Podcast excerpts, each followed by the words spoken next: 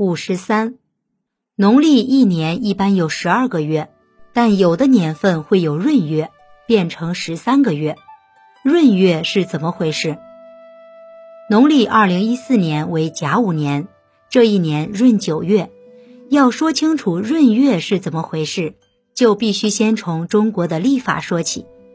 历法在古代农业社会有着非常重要的地位，因为历法的准确与否，关系百姓能否准确利用节气指导农事活动。在古时候，以月亮变化规律制定的历法叫阴历，以太阳变化规律制定的历法叫阳历。现在我们使用的农历及夏历是阴阳合历，它的月份是以月亮圆缺一次的时间长度来定的，一个周期二十九天半。为了便于计算，农历大月定为三十日，小月定为二十九日。一年十二个月的时间需和地球绕太阳转一圈的时间相等，但是一个月三十天或者二十九天。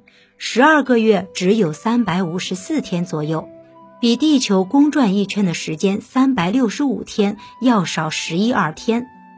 为了弥补一年相差的十一二天，于是规定农历逢三年有一闰，但三年一闰还剩余三天多时间，不够精确，于是采用了五年二闰法。后发现又不够精确，便用八年三闰法补救。仍然差两天的时间，经过大量实践，最终确定了十九年七闰法。这样一来，夏历每年的平均天数就差不多是三百六十五天多。这就是农历闰月的来历。但是，到底将哪个月定为闰月呢？也不是随意定的。大家都知道，农历每个月都含有两个节气，一共是二十四节气。二十四节气是由地球绕太阳旋转时，在轨道上所处的位置确定的。这个轨道是三百六十度的大圈，从零度开始，每转十五度为一个节气。农历月份通常包含一个节气和一个中气，如惊蛰、春分等等。在公历上半个月的为节气，公历下半个月的为中气。但是问题也就出现了。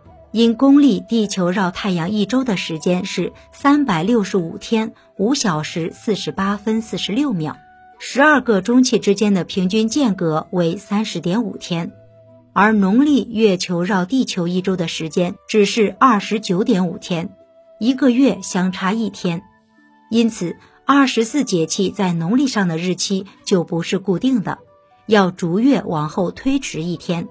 一年共要往后推迟十一天，由于农历大月只有三十天，小月是二十九天，问题也就出现了。